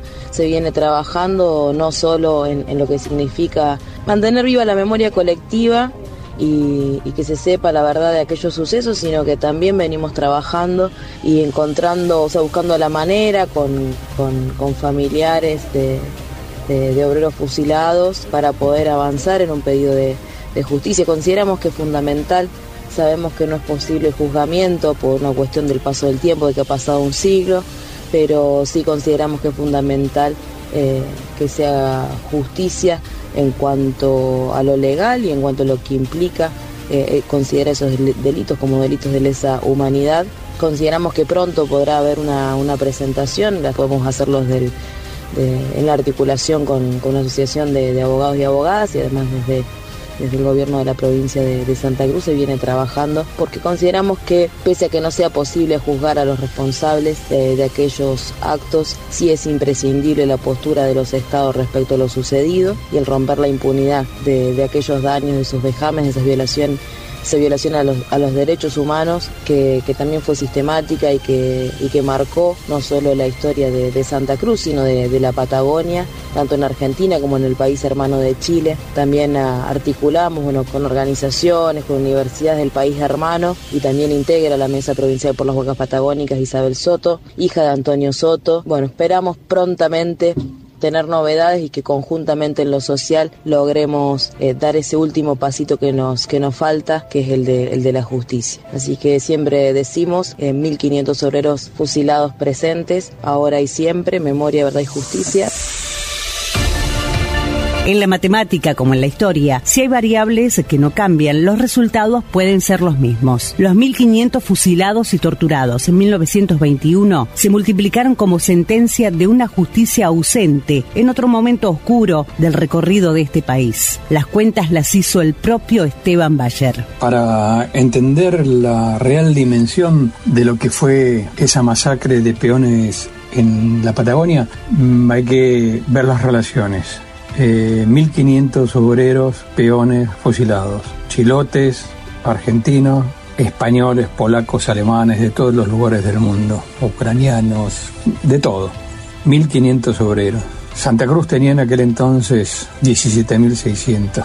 Eso significa que el 8% de la población fue asesinada. A parámetros de hoy, si comparamos, si comparamos con, los, con los datos de hoy, las cifras de hoy, con una población de 365.000 habitantes, el 8% significaría el asesinato de 30.000 personas, de 30.000 obreros, trabajadores, peones, solo en la provincia de Santa Cruz. Imagínense esa dimensión. Y obviamente que la cifra, de, el número de 30.000 tiene todo un símbolo en toda nuestra historia. Los historiadores, los escritores, los trovadores y los sobrevivientes han dicho lo suyo. Sus palabras son propias y potentes, pero quien habla, cuenta y reclama mejor que un poeta. Liliana Ancalao, el sábado para lavar la ropa.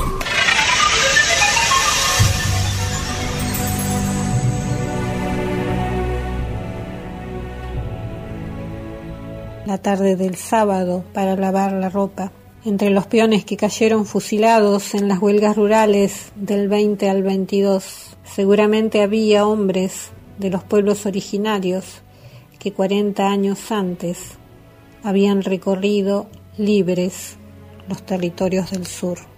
La tarde del sábado, para lavar la ropa, pedían los peones, que ahora le llamaban así a los empobrecidos Huiliche, Picunche, Aoniken, Shelnan, Chagán, Cahuéscar y también Camo y Funche. Cuarenta años después, un rato de ser Serwenchu pedían, aunque los alambrados no les dijeron no a su pedido, siempre fueron afables. Tampoco sí a las ventanas de brisa en el galpón cerrado, un suspiro limpio que ventile el pecho y se lleve el olor de los corrales, lo desparrame como el agua enjabonada el sábado a la tarde en el patio de la estancia. Un respiro de aire sin patrones, que ahora debían llamarle así a los muy enriquecidos. No les dijeron no los muy prolijos, hicieron venir a los milicos y no les dieron tiempo para lavar su cara y su cabello, que el agua corra hasta sus pies el sábado a la tarde para lavar sus calzoncillos, la camisa, la roña de los puños, la mugre del cuello, los sudores de la espalda, salir del ciclo de la lana por un rato, que la aparición, que cortarle los huevitos a las crías y la señal del patrón en las orejas, que la pelada del ojo, que la esquila, que los fardos de lana trepándose hasta el techo, no tuvieron los bancos que pedían para sentarse, descansar el cuerpo, armar el círculo de la conversa y el silencio, y que en los puestos, esa distancia alambrada en la inmensidad del latifundio, el hombre no esté solo, condenado a estar impar. Eso pedían, a cambio de volver a producirles las ganancias. Y los ataron como hacía cuarenta años a sus parientes allá por el Chubut en el corral de Sacamata, como animales, los milicos obedientes de los muy enriquecidos. No les dijeron no, tampoco sí. Al sábado a la tarde para volver a ser Wenchu por un rato, para lavarse, bancos, velas, aire, no estar solos en los puestos, no más pedían. Balas les dieron los milicos obedientes. Primero los pusieron paraditos y en fila, como los postes del alambre, a los peones que se habían atrevido. Les apuntaron ahí a la memoria. Fueron cayendo las camisas con sangre, que ningún jabón refregará el sábado a la tarde y vuelve a gotear el dolor. Mierda, vuelve.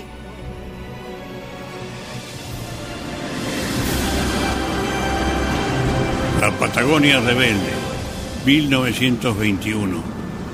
Los peones rurales de Santa Cruz se levantan en huelga pidiendo mejoras de trabajo ganaban tan poco.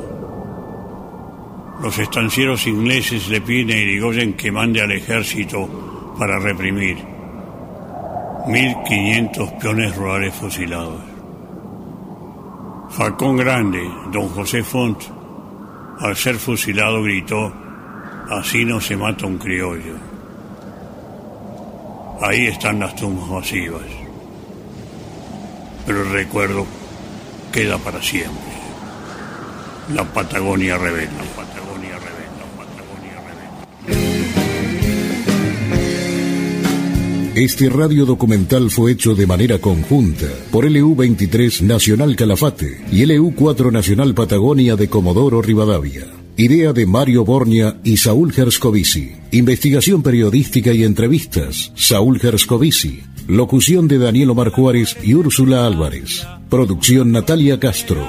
Edición Leonardo Enríquez. Todas las entrevistas son propias, salvo el testimonio de Osvaldo Bayer, que pertenece a nota de Felipe Piña. Los audios de la película de la Patagonia Rebelde de Héctor Olivera. Resiste la Patagonia rebelde la idea de ser solo viento, señor de la lengua.